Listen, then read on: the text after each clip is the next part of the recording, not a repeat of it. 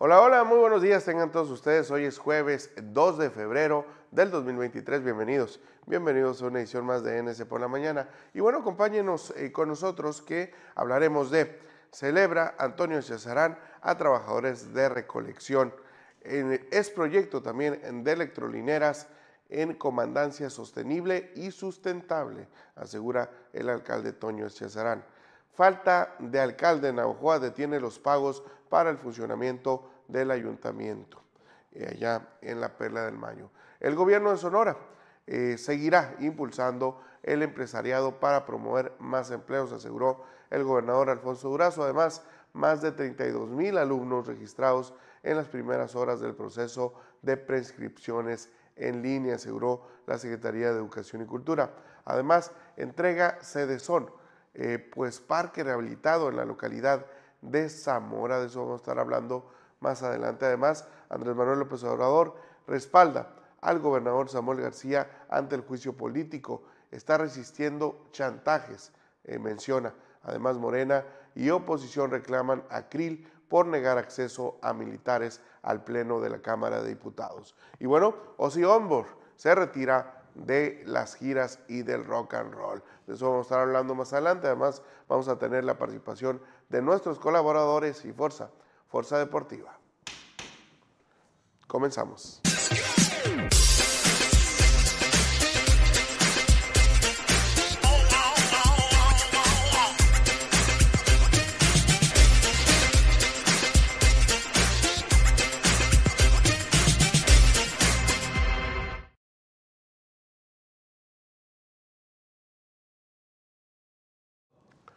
Y bueno, como ya es costumbre, como cada mañana le mandamos un fuerte abrazo, una felicitación a todas esas personas que están cumpliendo años o están celebrando algo especial el día de hoy, sobre todo familiares, amigos y por supuesto a todas y todos y todos los seguidores de la multiplataforma política número uno de la entidad Nuevo Sonora. Y bueno, aprovecho para mandarle algunos eh, saludos a los cumpleaños del día de hoy, a Guadalupe Germán, René Millán, Ramón González, Alfonso Paz Saucedo, ahí querido eh, Poncho, hasta Navajoa, Sonora también el saludo hasta Navajoa, a Dulce Mendíbil, quien está cumpliendo años también el día de hoy, Rigoberto Moroyoki, hasta allá el sur de Sonora, y bueno, Fernando Guerrero, muchos amigos de Facebook está cumpliendo años, y Alejandra Medina Salazar, a todos ellos que los cumplan feliz. Y bueno, si usted quiere mandar algún saludo, alguna felicitación, algún comentario, denuncia, crítica,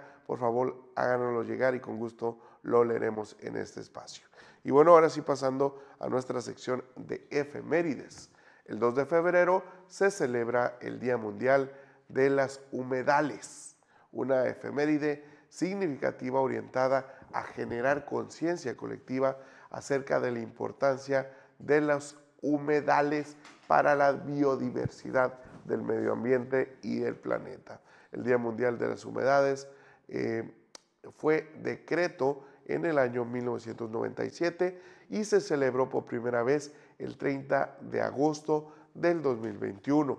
La Asamblea General de las Naciones Unidas adoptó ese día proclamándolo mediante resolución aprobada por los Estados miembros de la ONU. Ahí está, obviamente, el tema, eh, pues aquí en Sonora lo tenemos muy presente, sobre todo aquí en Hermosillo, porque tenemos un exponente, un humedal muy importante como es el de la Sauceda. Aquí hay que cuidarlo, hay que protegerlo y hay que tomar conciencia sobre todo de la importancia de conservarlo por la biodiversidad del planeta. Y bueno, pasando ahora sí a nuestra sección de un día como hoy, pero de 1848, firma eh, de tratado, se llevó a cabo la firma del Tratado de Guadalupe Hidalgo.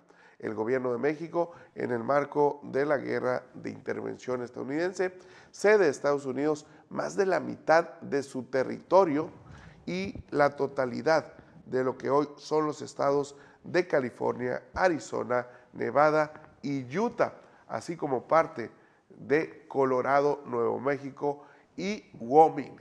Y bueno, eh, se establece también el río Bravo, del norte como la línea divisoria entre Texas y México. Aquí está, pues ahí está una efeméride, eh, pues trágica, trágica para la historia de México también, todo este territorio. Imagínense qué sería México con estos eh, pues estados fronterizos, eh, con estos estados que hoy son potencia, muchos en Estados Unidos, a lo mejor correrían otra suerte, a lo mejor hicieran que México tuviera otro potencial económico, nunca, nunca lo sabremos. Lo que sí sabremos es qué marcan, qué marcan los titulares de hoy, porque a continuación vienen los titulares.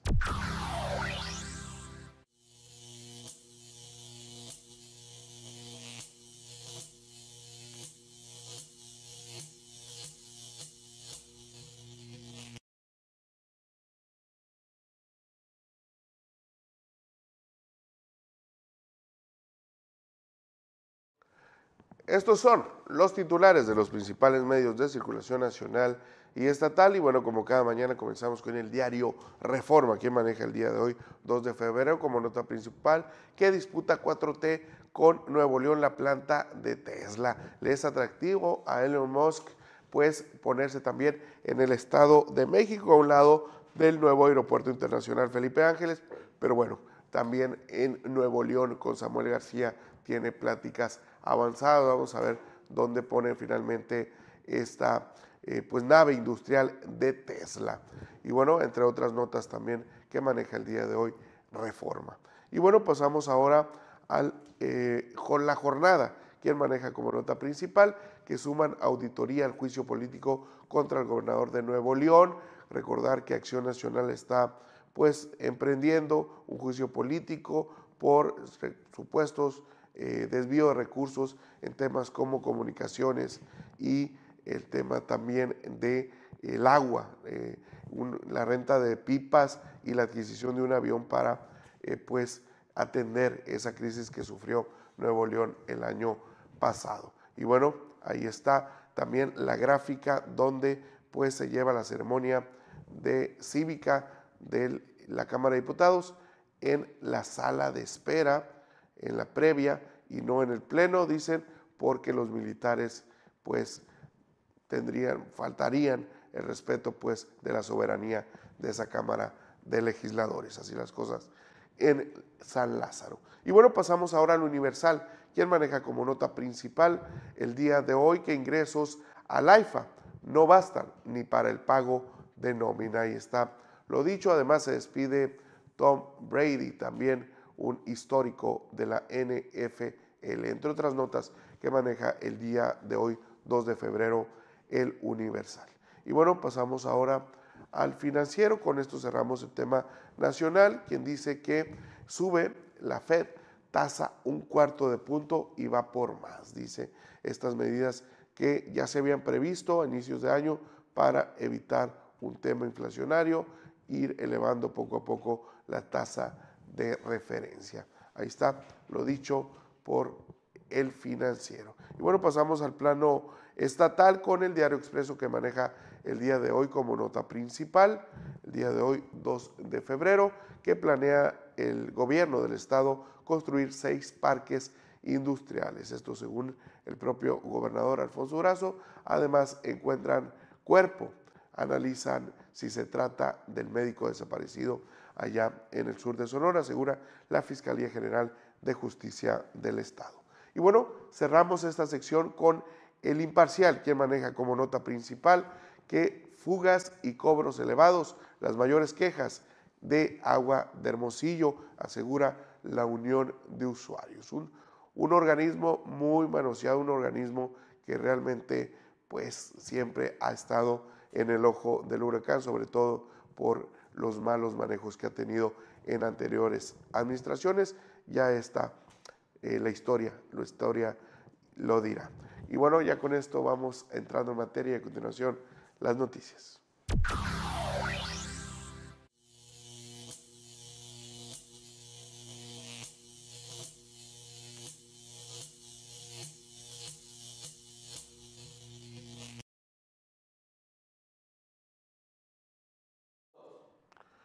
Y bueno, entrando a la información, somos un solo equipo y ese equipo está para hacerle frente a esta gran ciudad que se llama Hermosillo, Sonora, manifestó el presidente municipal Antonio Echecerán Gutiérrez en la tradicional chocolatiza realizada para celebrar el Día de los Recolectores. Y bueno, reconoció la importante labor que el personal del área de recolección, sanidad y limpia desempeña por la ciudad a diario, uno de los servicios mejor evaluados de la capital del estado. Así es, Gutiérrez reiteró que actualmente la Dirección de Servicios Públicos cuenta con 25 unidades recolectoras nuevas para optimizar el equipamiento, las cuales recorrerán vialidades recién rehabilitadas, además de mejorar las instalaciones desde hace años requerían que requerían inversión. Ahí está la nota de los tirabichis. Muchas felicidades en su día, como también se le llama pues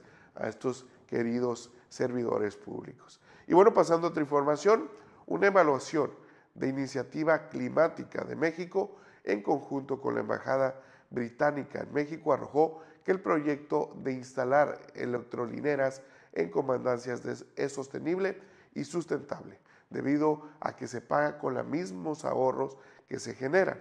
El estudio arrojó en un supuesto de operación de 25 años un beneficio de 3.400 millones de pesos.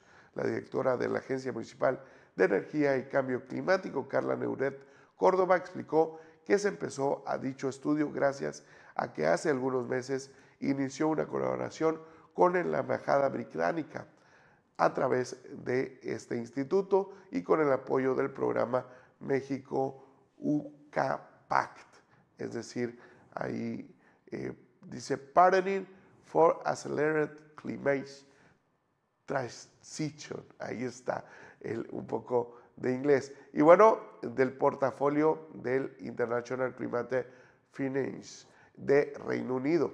Neuret Córdoba pues mencionó que al momento este sistema solo ha sido instalado en la Comandancia Norte con 230 kilowatts de potencia, en donde se invierten alrededor de 3.5 millones de pesos con una aportación en especie de OXO y los costos se redujeron gracias al apoyo de personal de la Agencia Municipal de Energía y Cambio Climático y la coordinación también de la CIDWE.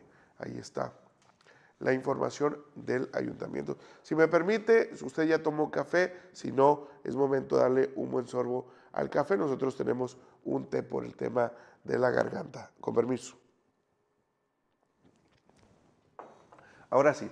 Y bueno, la ausencia de la figura presidencial en Navojoa ha comenzado a afectar la operatividad del ayuntamiento. Perdón, al detener los pagos de nómina, gasolina, proveedores y otros servicios, los cuales ascienden a casi 20 millones de pesos. Vamos a ir a un corte y regresamos.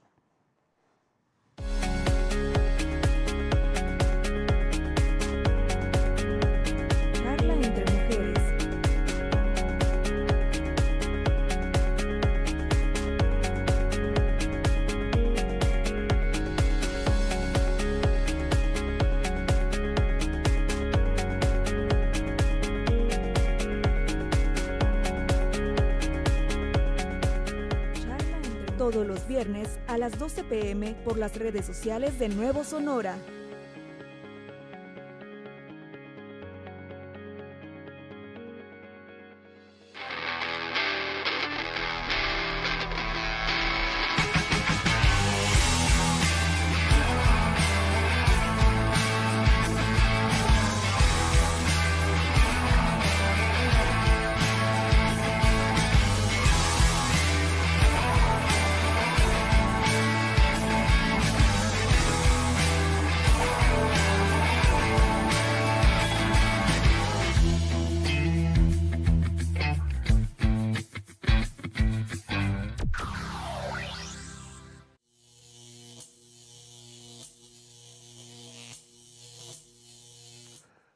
Bueno, regresamos y retomamos la información al respecto de la ausencia de alcalde o alcaldesa, en su caso en eh, la presidencia municipal de Navojoa. Y bueno, este casi 20 millones de pesos están retenidos y para solventarlo la tesorería municipal se vio obligada a solicitar al secretario del ayuntamiento José Luis Jorge Luis Márquez, perdón, la convocatoria a una sesión de cabildo para que el cuerpo de regidores aprobara el movimiento financiero.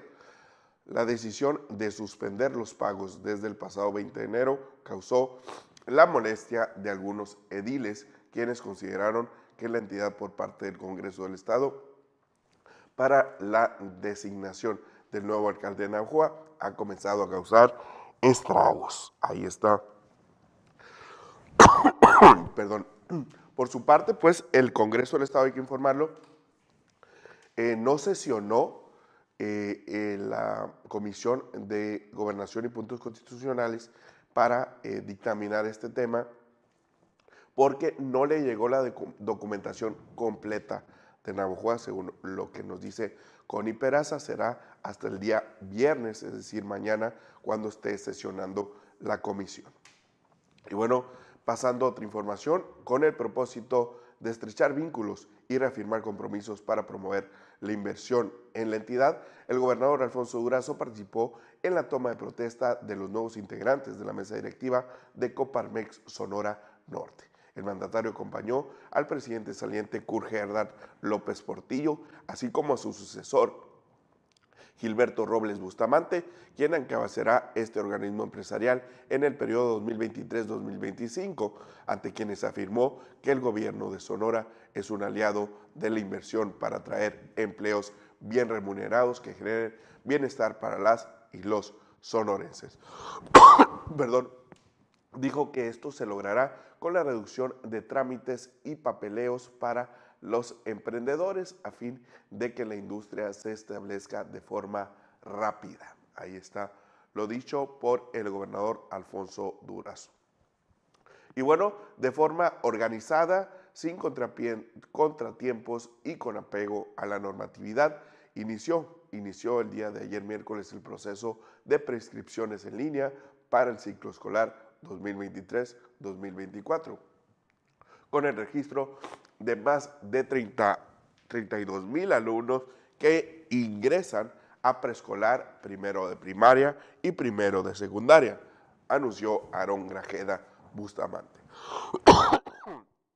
El secretario de Educación y Cultura invitó a padres y madres de familia, así como tutores, a cumplir con la responsabilidad de realizar el registro correspondiente en el portal www.yoremia.gov.mx, el cual permanecerá activo las 24 horas hasta el 15 de febrero del 2023. Señaló que se pueden ingresar a la página web desde cualquier computadora o teléfono celular con servicio de Internet y que solo se, necesitará eh, pues la clave única de registro, es decir, la CURP del eh, pues menor para completar el registro que no dura más de 10 minutos.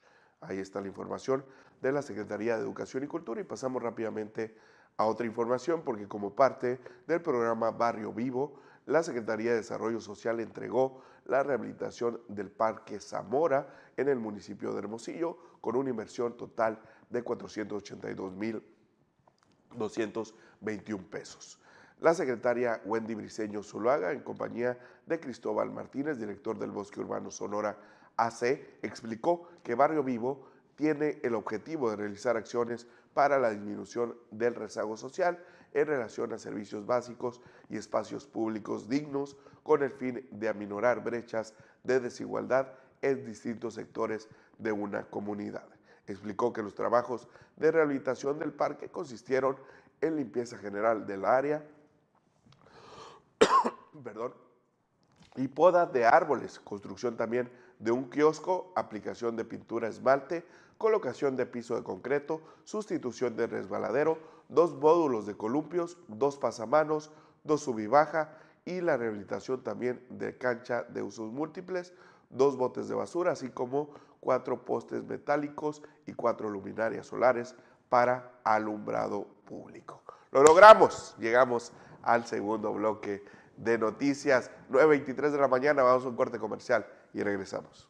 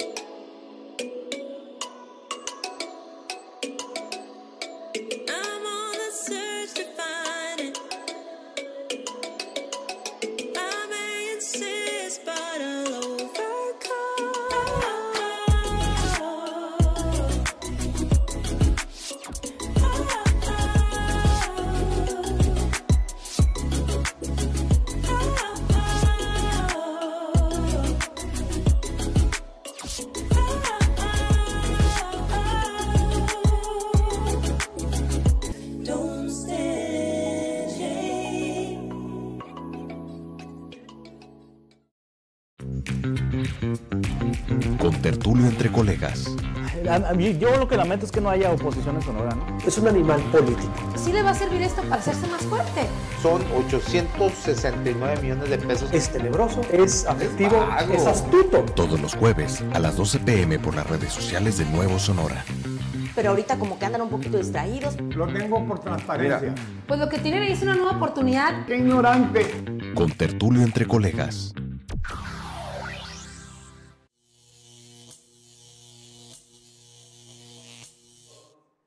Regresamos a NS por la mañana. Y bueno, el presidente Andrés Manuel López Obrador respaldó, mire usted lo que son las cosas, respaldó al gobernador de Nuevo León, Samuel García Sepúlveda, de Movimiento Ciudadano, quien enfrenta un juicio político por presiones y chantajes de quienes siempre han dominado en Nuevo León.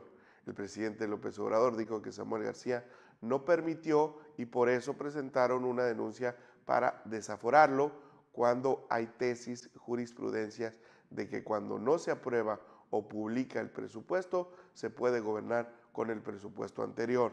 El mandatario llamó a los opositores del gobernador de Nuevo León a que recapaciten porque en qué ayuda la inestabilidad política ni al gobierno de Nuevo León ni al pueblo, advirtió el mandatario federal.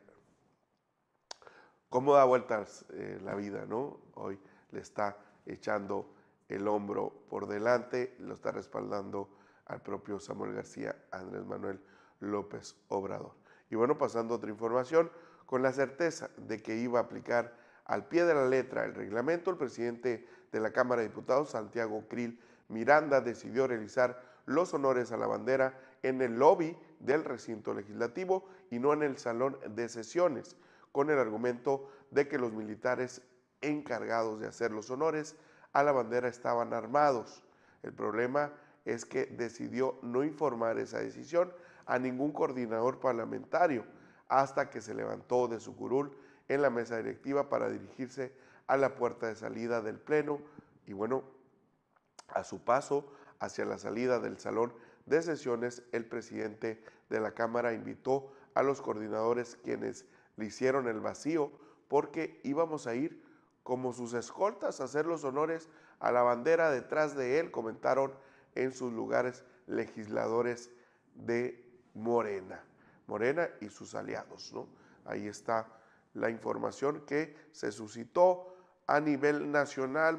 Eh, Santiago Krill, presidente de la mesa directiva de la Cámara de Diputados, uno, un nombre que suena también como posible candidato de la alianza en 2024. ¿Usted qué le parece? Es un personaje también de los últimos 20, 30 años en la política mexicana, siempre pues ubicado en Acción Nacional. ¿Usted qué opina? Para nosotros es importante su opinión. ¿O a quién más ve usted también con posibilidades de competirle a Morena en el 2024? Por favor, háganoslo llegar. Antes, antes le vamos a dar un sorbito más a este rico té. Mm. Delicioso. Y bueno, lo raro es que usted esté vivo. Fue lo que le dijo su médico de cabecera hace ya un par de décadas y en lugar de tomarse la vida con tranquilidad, Ozzy Osbourne ha visitado desde entonces el hospital con frecuencia. Una caída en un quad, eh, ¿sí? en la que se fracturó la clavícula, siete costillas rotas, una neumonía, otro accidente donde se dañó la columna vertebral después de cancelar hasta cuatro veces su gira No More Tour 2, donde tenía previsto actuar junto a Judas Priest el 10 de mayo en Madrid. Ozzy Osbourne, eh, de 74 años de edad, ha decidido retirarse definitivamente de las giras. Hoy, eh, pues el día de ayer miércoles, publicó un comunicado que empieza más o menos así. Esta es probablemente una de las cosas más difíciles que he tenido que compartir con mis fieles seguidores. Y continúa. Como todos ustedes saben, hace cuatro años tuve un grave accidente en el que me dañé la columna vertebral. Mi único propósito durante ese tiempo ha sido volver a los escenarios. Mi voz está bien, Sin embargo, después de tres operaciones, tratamientos con células madre, interminables sesiones de fisioterapia y más recientemente un innovador tratamiento, mi cuerpo sigue estando físicamente débil. Ahí está Ozzy Osbourne, una leyenda del rock, una leyenda de la música universal. Por supuesto lo recordamos como vocalista de Black Sabbath y bueno, en las dos partes una trayectoria, una carrera exitosa de magnitudes inimaginables en todos los rincones del mundo. En este set, en este set hay un especialista, hay un experto en el tema, pero eh, lo dejaremos para eh, mejor ocasión platicar de lo que significó la trayectoria de Ozzy Osbourne, uno de los máximos exponentes del rock.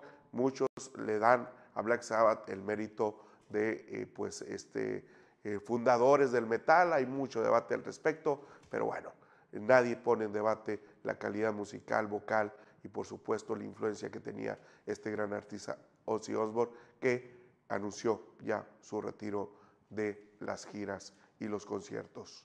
Y bueno, ahí está, ojalá se recupere pronto y podamos verlo una vez más, por, por lo menos subido, subiendo a un escenario.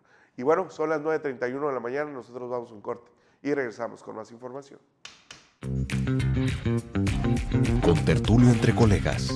A mí, yo lo que lamento es que no haya oposición en Sonora, ¿no? Es un animal político. Sí le va a servir esto para hacerse más fuerte. Son 869 millones de pesos. Es tenebroso, es afectivo, es astuto. Todos los jueves a las 12 pm por las redes sociales de Nuevo Sonora. Pero ahorita como que andan un poquito distraídos. Lo tengo por transparencia. Pues lo que tienen ahí es una nueva oportunidad. ¡Qué ignorante! Con tertulio entre colegas.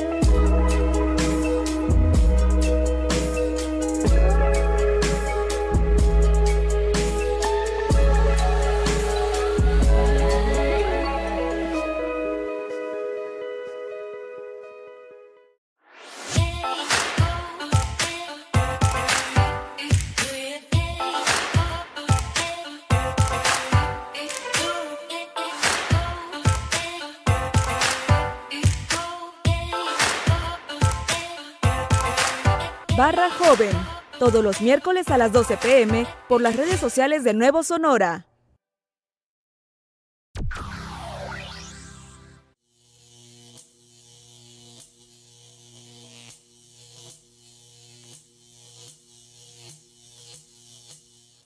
En los deportes, con Fuerza Deportiva y con Luis Martín Guzmán. Buenos días, Luis. Buenos días, Alan. ¿Cómo andamos? Hijo de su madre. bueno, ya, ya empezando, ya vimos que no tan, no tan bien, pero ya mejor que, que en otras ocasiones y pues espero tú pronto te puedas Sí, recuperar al 100%. Fíjate, me siento al 100 y, y se lo comparto Pero es ahí la al cuestión de- auditorio. del- Pero aquí, de la y aparte garganta. empezamos a, a platicar con, con la gente y se nos va secando la garganta, entonces nos hidratamos y hay ahí como que una, un desbalance, pero bueno, Así es. aquí estamos al pie del cañón. Eh, Luis Martín, ¿qué nos preparaste para deportes? Bueno, Alan, ah, tengo una, es una sola noticia, pero yo creo que es bastante amplia y es que el día antier, más bien el martes, la Federación Mexicana de Fútbol y la Liga MX eh, publicaron, hicieron públicas una serie de cambios ya definitivos para poder darle esas mejoras al fútbol mexicano de una vez por todas.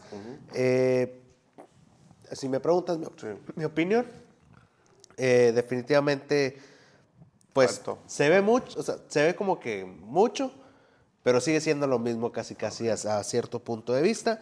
Se crea una comisión de selección nacional presidida por el presidente de la misma federación, John de Luisa, pero adivina quiénes están siendo parte de esa misma comisión.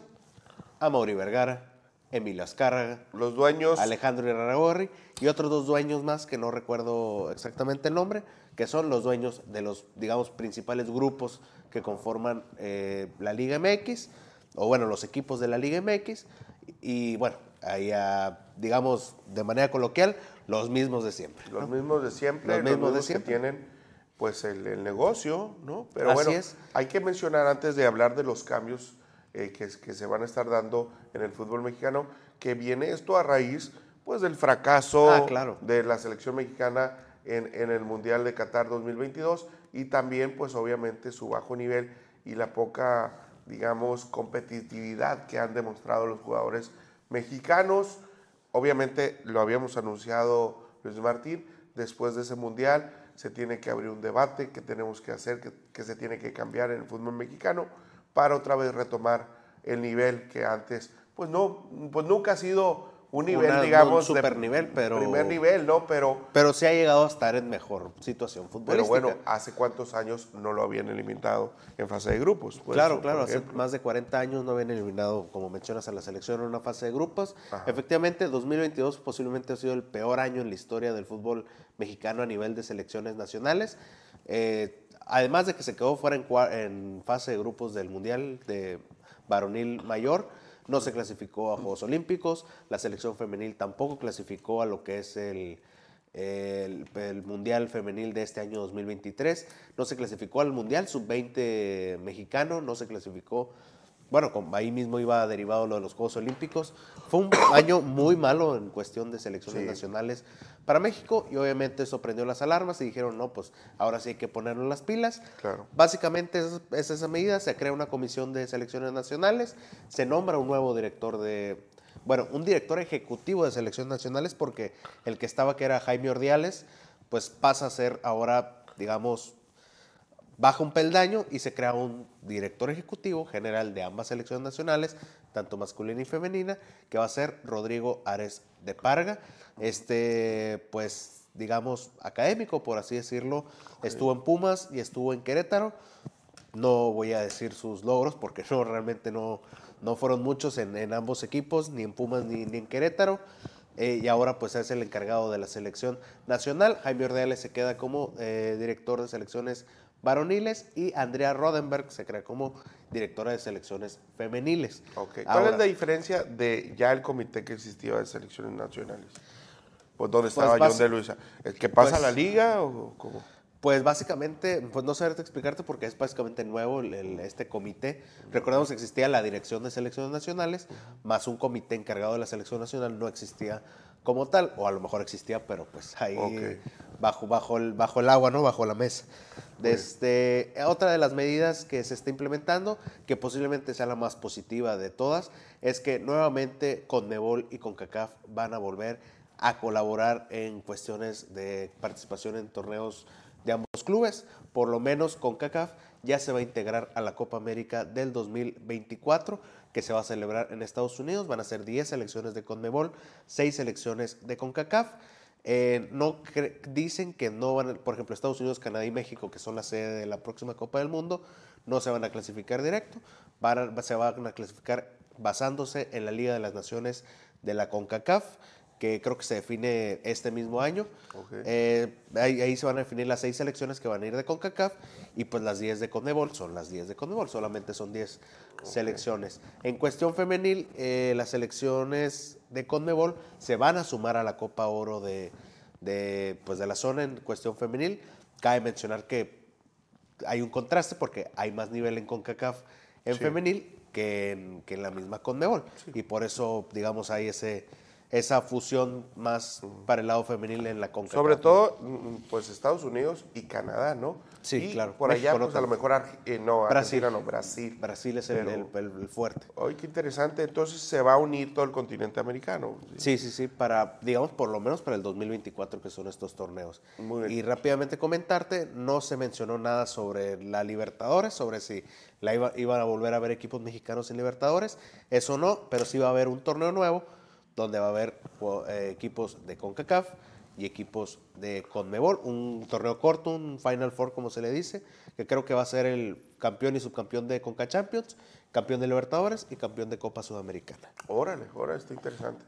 Y bueno, bueno, ya para, para ir cerrando, en la Liga MX también se implementaron otra serie de cambios que ahí es donde te digo, es más, es- se parece mucho, pero no es, pero al final sigue, no, no es nada, ¿no? Al final de cuentas, porque se cree que para la apertura 2023, o sea, hasta el siguiente torneo, no el que se está llevando a cabo, se va a eliminar el repechaje que, digamos, pues sigue es una de las principales quejas que había desde el repechaje. Posiblemente se vaya a eliminar para este torneo. Eh, la plaza de extranjeros no es que se quiten los extranjeros, no va a haber menos extranjeros, pasa a haber una, una limitante de 8 en cancha. O realmente la, la regla es, tienes, puedes tener 10 extranjeros en tu plantilla, puedes tener hasta 8 en el terreno de juego. Bueno, baja 7, no es nada, prácticamente no, no es nada, bajaron uno, pero pues ahí, ahí se, se agradece, ¿no? Se comentó sobre el ascenso y descenso, si va a volver o no va a volver. Eh, pues no dijeron que vaya a regresar este formato, sino que se iba a arreglar la manera en que se iba a evaluar cuál va a ser la manera más óptima en caso de que regresara el formato de ascenso y descenso, pues en que se pudiera hacer, porque creo que, bueno, a base de la federación, los equipos de expansión no tienen, pues, digamos, la suficiente Infraestructura. infraestructura, nivel, sistema para poder ascender a primera división. La multipropiedad se espera eliminar para el 2026 en su totalidad y van a priorizar el tema de la exportación de jugadores a fútbol europeo, por lo menos aquí en la Liga MX. Eso se dice. El problema es que realmente el problema no radica tanto en que no se vayan, sino que los mismos clubes de la Liga MX son los que no permiten que se vayan, porque en el dado caso de, por ejemplo, tenemos el claro ejemplo de Diego Laines, si hay un equipo que le puede pagar a un jugador mexicano lo que le pagaron a Laines, entonces yo creo que nadie se va a querer ir Claro. aquí de México. Y es la situación que muchos, muchos, muchos jugadores han puesto en la mesa, es de que, a ver, sí, es mi sueño irme a Europa, pero voy a ganar la mitad de lo que gano en México y aquí tengo mi familia y, y es esa, pues, esa zona de confort que pues no te da esa, esa hambre para salir adelante y, y- y triunfar en Europa o elevar tu, tu nivel de competencia. Es decir, hay muchos temas que, que sí, a veces estamos orgullosos de que el fútbol mexicano, la infraestructura de la liga es de, de- de primerísimo nivel, sin embargo, eh, no necesariamente se refleja en la selección mexicana ni en los jugadores, pues, ¿no? O sea, Así es. porque la infraestructura de Argentina, los equipos, pues, No son- necesariamente son, son, muy son este, pues prácticamente están ahí en cuarto para barrio, las casi, 12, casi, pues sí. no. Pero bueno, los jugadores que salen de allí, híjole, pues son de, de- de exportación de primer nivel. Así ¿no? es. Ah, algo que se me olvidó comentar y que es donde más se confundió pues la gente al respecto es que en el caso de la Liga MX va a seguir habiendo un campeón de apertura y un campeón de clausura y se agregará, digamos, no sé si vaya a ser un título bien, si vaya a ser una estrella más o simplemente una distinción al equipo que más puntos haga en, en el año natural de- del fútbol mexicano. Órale. ¿Y la Copa MX todavía existe? No, pues ahorita se supone que está en pausa, pero no, no, no, fíjate, no se tocó el tema en la, en la cuestión, en la rueda de prensa que dio la, la federación. Está en pausa desde la pandemia, pero no se ha vuelto a reanudar. Muy bien. Bueno, pues ahí están algunos cambios, mucho, una manita de gato, nada más le dieron a los cambios estructurales que debe haber en el fútbol mexicano. Para muchos fue muy poco, para otros, pues no. Para nadie ha sido así como que. bueno, no, no, yo creo que el cambio se da cuando, pues realmente es un cambio de raíz, no un cambio de estructura que tiene años se quejando la, la federación, pero pues no se ve que vaya a suceder pronto. Muy bien, pues ahí están en los deportes una noticia eh, que se está circulando esta semana. Obviamente se abre de nueva cuenta el debate de los cambios, lo que debe pasar por el fútbol mexicano. Vamos a ver también cómo lo va tomando el futbolista mexicano con la próxima eh, jornada, que pues ya está en curso la quinta, quinta jornada. ¿no? Quinta jornada, así es. Muy bien. Muy bien, muchas gracias Luis Martín. ti, Alan. Y bueno, nosotros vamos a un corte y regresamos.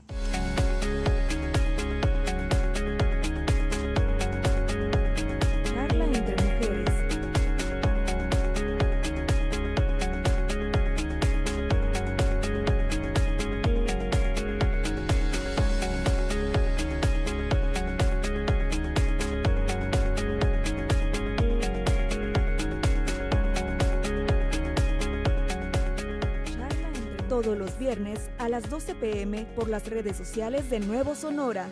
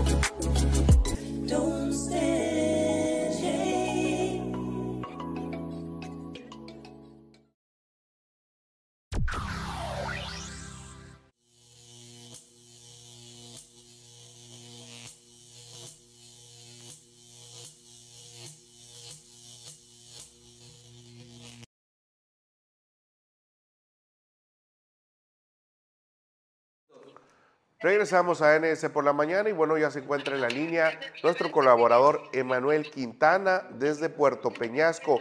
Buenos días, Emanuel.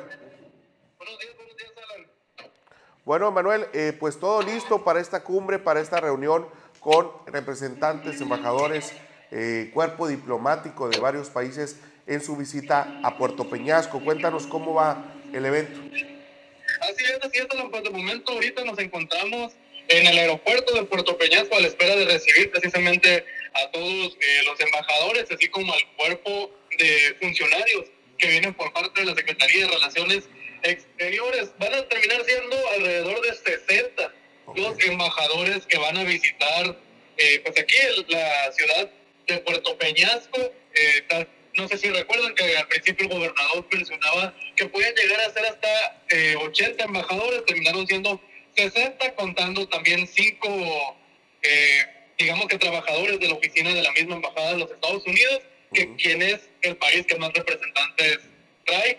No viene John Kerry, el encargado para el cambio climático de los Estados Unidos. En su representación viene Rick Schurer, quien es su asesor principal. Muy bien, Emanuel, ¿a qué horas va a ser el evento y de qué se va a tratar? El evento empieza al mediodía, a las 12 pm. Tendremos pues, la participación del secretario de Relaciones Exteriores, Marcelo Ebrard, así como del gobernador Alfonso Durazo Montaño, en donde será la presentación a todo este cuerpo diplomático del Plan Sonora para Energías Renovables. Este plan, bueno, más bien esta presentación consiste pues en presentar este proyecto de energías limpias y pues buscar precisamente ese financiamiento ese apoyo por parte pues de los países, de los demás países, ¿no? De- del mundo que quieran buscar pues hacer un negocio, vaya a realizar, este, participar en este plan con eh, México y pues sobre todo con Sonora que termina siendo el mayor beneficiado. Así es, hay, hay un, un parque fotovoltaico que también eh, tengo entendido será eh, parte de, de- de la escenografía de este evento. ¿Y ya tuviste la oportunidad de conocer lo que han dicho al respecto? Pasamos, pasamos por ahí, eh, vamos a visitarlo alrededor de las 10, 10 y media de la mañana, en donde eh, también van a asistir los demás embajadores y funcionarios a realizar una pequeña guía y eh, pues la foto oficial vaya del evento. Son 2.000 hectáreas, 2.000 hectáreas de parque fotovoltaico, claro que no está completamente equipada. Recordemos que este proyecto pues está dividida en cuatro etapas, siendo las primeras dos etapas las que se están realizando en estos momentos. La primera etapa comenzó a realizarse desde marzo del año pasado, de 2022, con la instalación precisamente de los paneles, sona- de los paneles solares, perdón, así como de los trackers, y se espera que en abril de este año empiece en una operación para entrar en la segunda etapa, misma que acabaría en el 2024 para empezar una tercera etapa y así sucesivamente. Se espera que este proyecto pues termine junto con la administración del gobernador Alfonso Durazo Alan. Muy bien, pues todo, todo el día van a tener eventos. Comienza el evento principal, dices, a las 12 de mediodía. Previo a eso van a tener una visita al parque fotovoltaico. ¿A qué horas vam- vamos a estar eh, terminando este evento ya con los eh, pues, resultados de estas reuniones, Emanuel? Alrededor de las 2 de la tarde, según nos informan, Alan termina este evento con la oportunidad, claro, pues de ver si se le puede realizar algunas preguntas al, al gobernador, así como al secretario de Relaciones Exteriores. Muy bien, perfecto, Manuel. Pues vamos a estar al pendiente de todos los detalles y, por supuesto, de toda la información generada allá en Puerto Peñasco. Muchas gracias. Vamos a estar pendientes. Saludos. Saludos. Emanuel Quintana, ahí colaborador de Nuevo Sonora, presente en esta reunión con más de 60, dice, representantes eh, diplomáticos de diferentes países para conocer el Plan Sonora de Energías Renovables. Nosotros vamos a un corte y regresamos.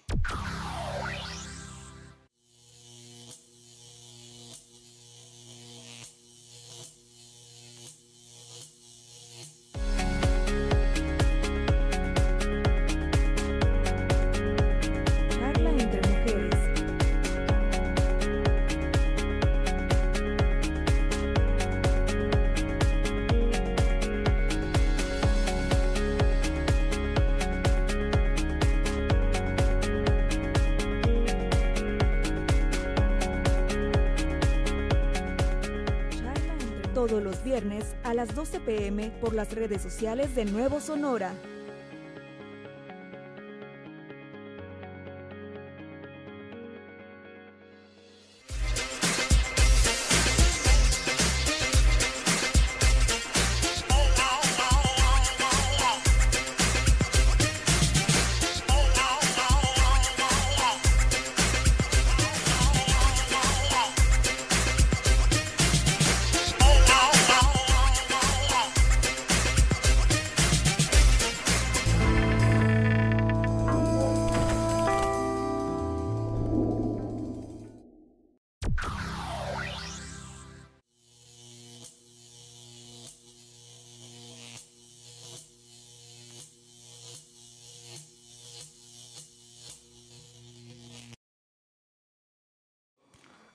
Regresamos a la, recta final de NS por la mañana y bueno, ya está en la línea Hermes Ceniceros, quien nos trae pues una muy buena recomendación el día de hoy, porque anoche pues hubo un evento importante allá por el centro histórico de Hermosillo. Buenos días, Hermes.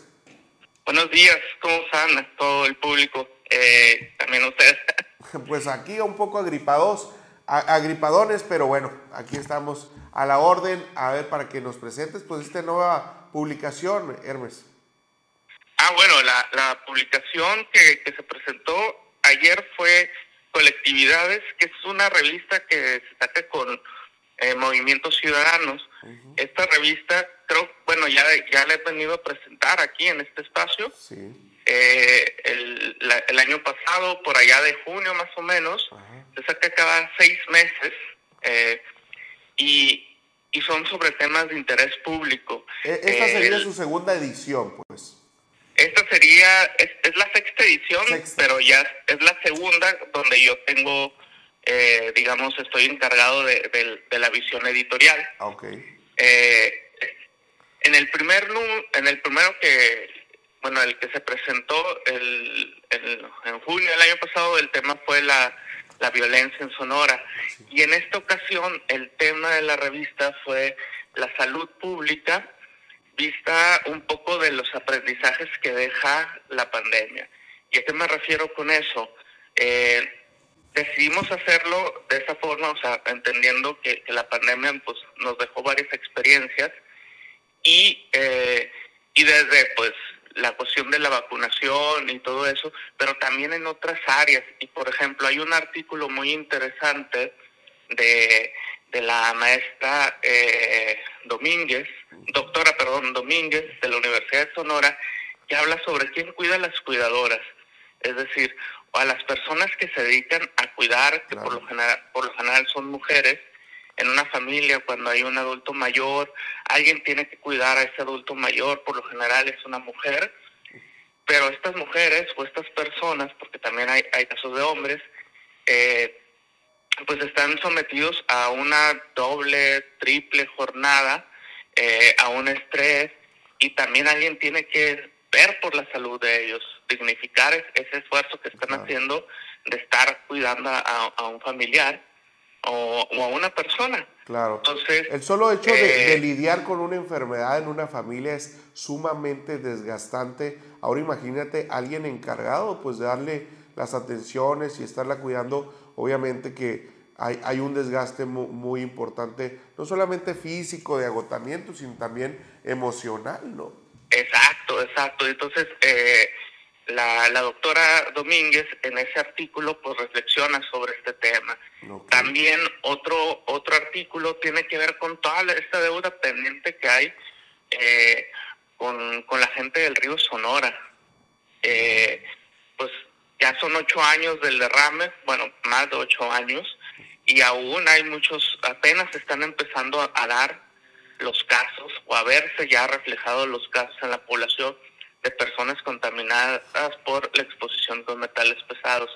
Y aquí el, el, el ingeniero químico Antonio Romo, pues que también es originario de Uras y ha sido un activista importante eh, en, en, en, la, en el tema del río Sonora, pues a- escribe un artículo sobre cuál es la condición actual de en el tema de salud en relación a, al río Sonora, cómo se están eh, exponiendo a la población, se sigue exponiendo a la población a, a los metales pesados, no se les está avisando dónde son las zonas más contaminadas y todo con un conocimiento desde el lado del activismo, pero también de haberse sentado varias veces con las autoridades eh, de Conagua, Semarnat, Salud, abordando el tema del río Sonora y que no están viendo los resultados que se prometieron. Muy bien, pues ¿dónde vamos a encontrar? Ah, bueno, recomiéndanos otro artículo de esta edición. Otro artículo, eh, fíjate, este es un, un tra- una reflexión que hace Janet Harrison, la maestra Janet Harrison. Ella, ella colaboró con, con Pinky en la, en, la, en la creación de la ley de menstruación digna. Entonces, a partir de allí se ha interesado mucho en cuál es el marco jurídico de las leyes en, en relacionadas con la salud enfocadas a la mujer, reconociendo que las mujeres, pues biológicamente son distintas, tienen menstruación, eh, eh, necesitan en cuestiones de salud cosas distintas a los hombres. Y desafortunadamente encuentra que en el marco jurídico nada más se le ve a las mujeres como, como personas gestantes, es decir, como, como que la única diferencia que tienen o particularidad que tienen es que pueden gestar. Pero eh, realmente hay toda una, un- o sea, hay una gran diferencia y, es, y este vacío en la ley pues genera mucha desigualdad, mucha inequidad con las mismas mujeres. Eh, y ella reflexiona sobre cuáles son las deudas que hay en los marcos jurídicos, tanto en, Sonora como en el país, en, el- en, en cuanto a la salud de las mujeres. y es un artículo súper interesante que vale mucho la pena verlo y, y reflexionar. Y, y también está un poco expuesto a, a esta idea de, de cómo también dentro de la pandemia muchas de las cosas que se vieron reflejados es, es tiene que ver con la discriminación también del género y parte de su reflexión va también por ahí. Y por último, hay un artículo que ha- de un doctor, el doctor eh, Covarrubias, que habla de cómo, cómo enfrentaron la problemática de, de dentro de los hospitales y las deficiencias que tienen los, los- las clínicas y los hospitales a, esta nueva realidad pandémica y pospandémica. Entonces, eh, eh, creo que es como incluso muchas muchas cosas se dejaron de atender y eh, y de alguna manera daba un reflejo de cuál es la realidad que se está viviendo en los en los centros hospitalarios o en las clínicas eh, desde alguien que, que vive allí, trabaja allí y conoce el entorno. Todo el sistema de salud que tenemos, parecido al de Dinamarca, dicen las autoridades. Exactamente. ¿no? Muy- bueno, muy interesante entonces esta edición. ¿Dónde la podemos encontrar, Hermes?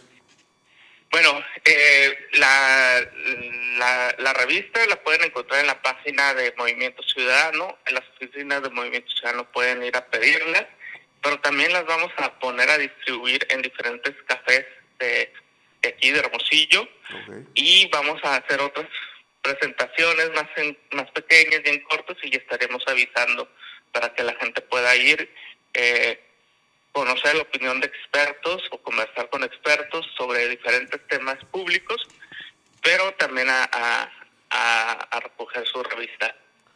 Muy bien, yo sé que tenías preparada ahí una recomendación literaria. ¿Te parece si la dejamos para la próxima semana?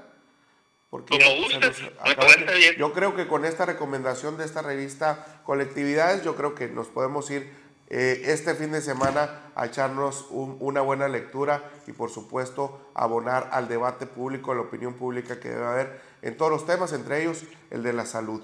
Muchas gracias. Hermes. Así es, gracias a ti. Muy bien, nosotros eh, pues eh, agradecemos también a todas las personas que estuvieron atentas en una edición más de NS por la mañana y nos vemos mañana. Muchas gracias.